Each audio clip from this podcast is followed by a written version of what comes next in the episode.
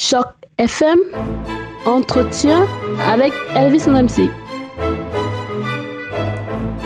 Bonjour à tous, bonjour et bienvenue sur Choc FM. Merci infiniment de nous retrouver aujourd'hui pour parler de littérature, la très belle littérature avec l'apparition chez les éditions Interlignes de ce beau texte de poésie Souffle de cathédrale de Mireille Grolot que j'ai le plaisir d'avoir au bout du fil aujourd'hui en direct de Earth. Bonjour Mireille.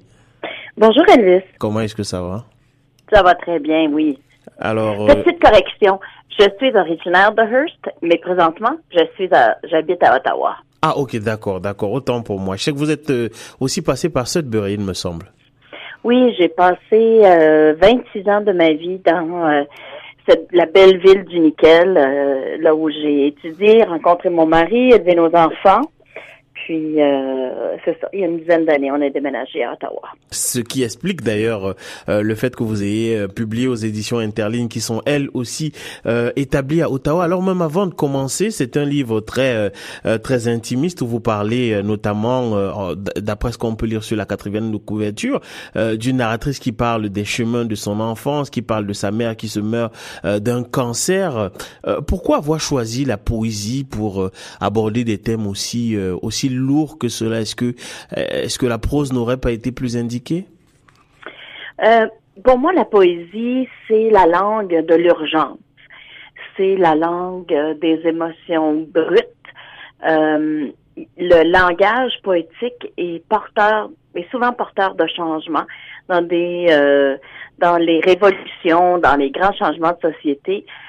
On peut voir que les poètes ont souvent marqué, mar donné le ton euh, en aval. Alors, je pense que pour moi, c'était, je veux dire, c'est mon histoire, c'est l'histoire de mon accompagnement avec ma mère qui est décédée d'un cancer. Il n'y a pas de, euh, il n'y a pas de, cachette à se faire là. C'est biographique dans le sens où c'est, je vous raconte mon histoire, mais qui est aussi une, une histoire universelle. Alors pour moi, la poésie, c'était un langage. Euh, ça, perdre sa mère, c'est comme un coup de poing. La poésie, c'est comme un coup de poing avec les mots. Alors, euh, perdre sa mère, si vous me permettez, à quel âge est-ce que vous avez perdu votre mère? Euh, ma mère avait 69 ans et elle est décédée d'un cancer euh, du poumon d'avoir fumé toute sa vie. Moi, j'avais 44 ans et on ne s'attendait pas à, à ce ben, personne ne s'attend à ce genre de nouvelles, mais mais mais dans la famille, les femmes vivent. j'ai connu mon arrière-grand-mère, j'ai ma grand-mère, elles sont décédées dans leurs 90 avant avancé. Alors c'était vraiment un choc que euh, ma mère, euh, qui n'avait pas eu le temps de vieillir ou de prendre sa retraite, elle était encore euh, très active dans la communauté. Donc c'était un, un vrai choc d'apprendre qu'elle était malade et, et, malade en phase terminale. Donc on est toujours choqué, même à 44 ans, en dépit de, de, son propre mariage, en dépit des enfants qu'on a eus, on est toujours autant choqué lorsqu'on perd sa mère que si on était une jeune fille. C'est certain que quand on est euh, avoir perdu ma mère euh, plus jeune, euh, il y a plein de leçons de vie que j'aurais dû apprendre moi-même. Euh, ma mère a toujours été, euh, ma mère c'était une pédagogue. Elle a enseigné à des petits enfants dans des écoles de rang ou tout, tout, toute la, la, toutes les classes dans la même dans la même école. elle a elle a enseigné aux, aux adultes, elle a enseigné le français à des anglophones. Elle a enseigné euh, aussi à des en, en, alphabétisation, mais surtout c'était une pédagogue. Elle aimait montrer, elle aimait donner du savoir ou mettre sur les pistes du savoir. Et euh, le fait de l'avoir euh, côtoyée euh, jusqu'à 40 ans m'a donné aussi des pistes de, de résolution par rapport à mon deuil. Et et donc, c'est pour ça que même à 44 ans, personne n'est jamais prêt à voir euh, sa mère mourir.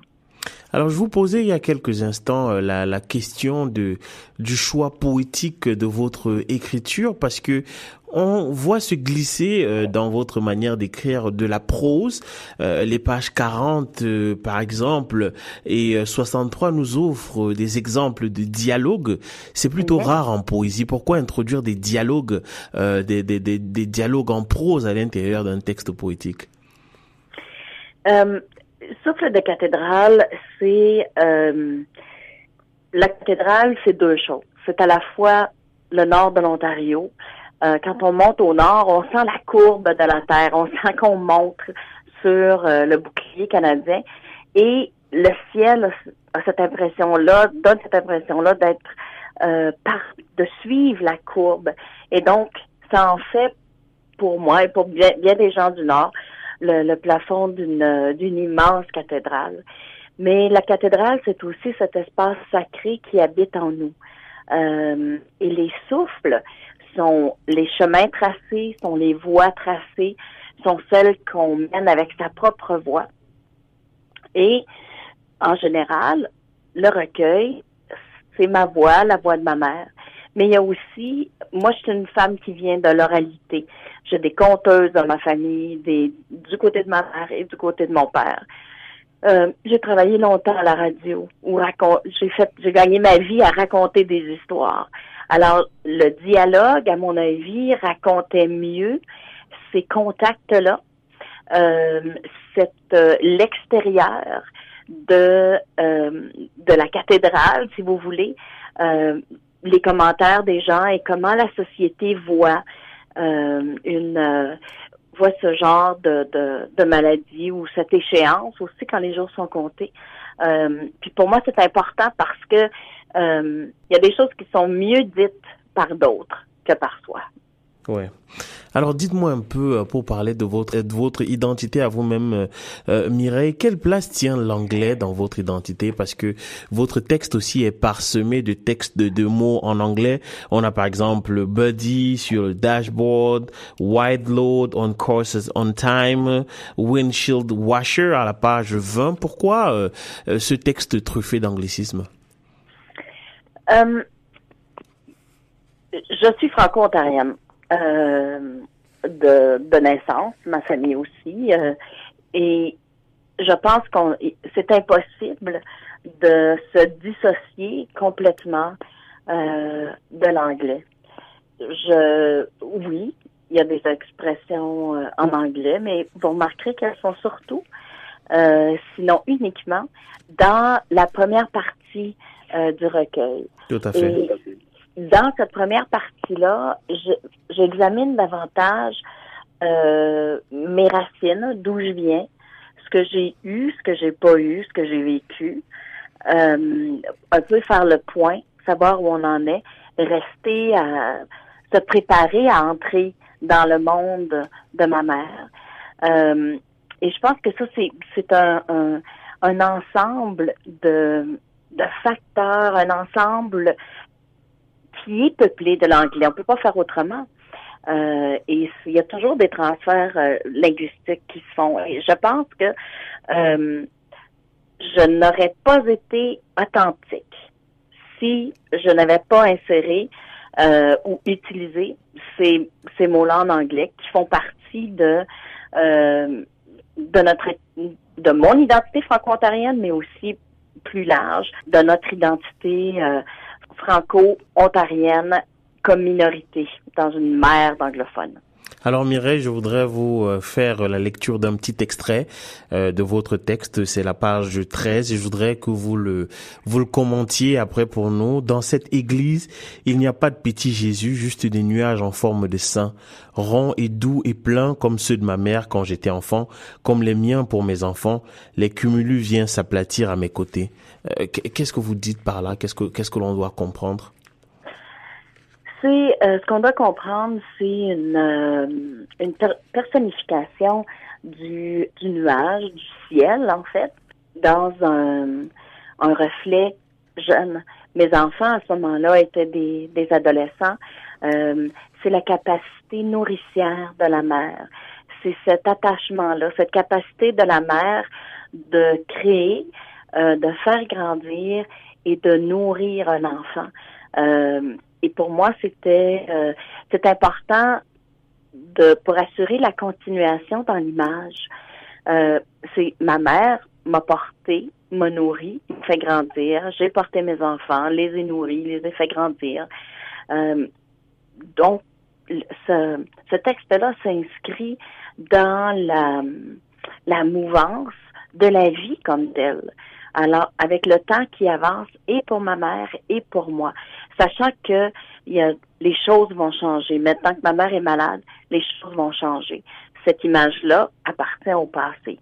Parce qu'à un moment donné, pas loin de ce texte-là, je dis, euh, le chemin est beaucoup plus beau derrière que devant. Oui, alors je, voulais savoir, euh, est-ce que vous êtes enfant unique? Non, j'ai euh, deux frères et deux sœurs. et heureusement, pendant la, la, maladie de ma mère, j'avais ma sœur était là sur place, mon frère et ma belle-sœur aussi. Alors et mon père évidemment. Alors, eux se chargeaient d'elle dans son quotidien. Et moi, je me rendais, euh, alors à peu près toutes les trois semaines, je faisais la route, six heures de route euh, aller de Sudbury à Hearst et six heures de route retour de Hearst à Sudbury. Et c'est vraiment dans ces moments-là où euh, ça a rapproché notre famille. On s'est, on ne s'est plus vu comme des enfants, on s'est vu comme des adultes. Et euh, notre notre relation adulte a, germé pendant la maladie de maman. Puis aujourd'hui, euh, ça a donné naissance à autre chose. Euh, on, on, ça redéfinit une famille quand la mère disparaît. Et par extension, ça redéfinit les individus aussi. Mais néanmoins, vous êtes la seule à avoir euh, publié un texte. Est-ce que vous direz que vous avez vécu euh, cette épreuve de manière euh, singulière ou alors c'est simplement le moyen d'expression qui, chez vous, est singulier? c'est un peu des deux. Je pense que on vit. Moi, je suis la plus vieille des filles. Alors, maman et moi, on avait beaucoup de, de complicité. Elle m'a montré plein de choses. alors ça, ça fait partie un peu de mon euh, du leitmotiv du, du, du, du recueil. C'est vraiment mon deuil. Euh, mais je pense aussi que euh, ce que vous retrouvez dans ce texte-là, c'est aussi le deuil de mon père, le deuil de mes, mes frères et sœurs, euh, le deuil d'une communauté parce que ma mère était très engagée dans sa communauté. Euh, et c'est la, la perte universelle de, euh, de la mère.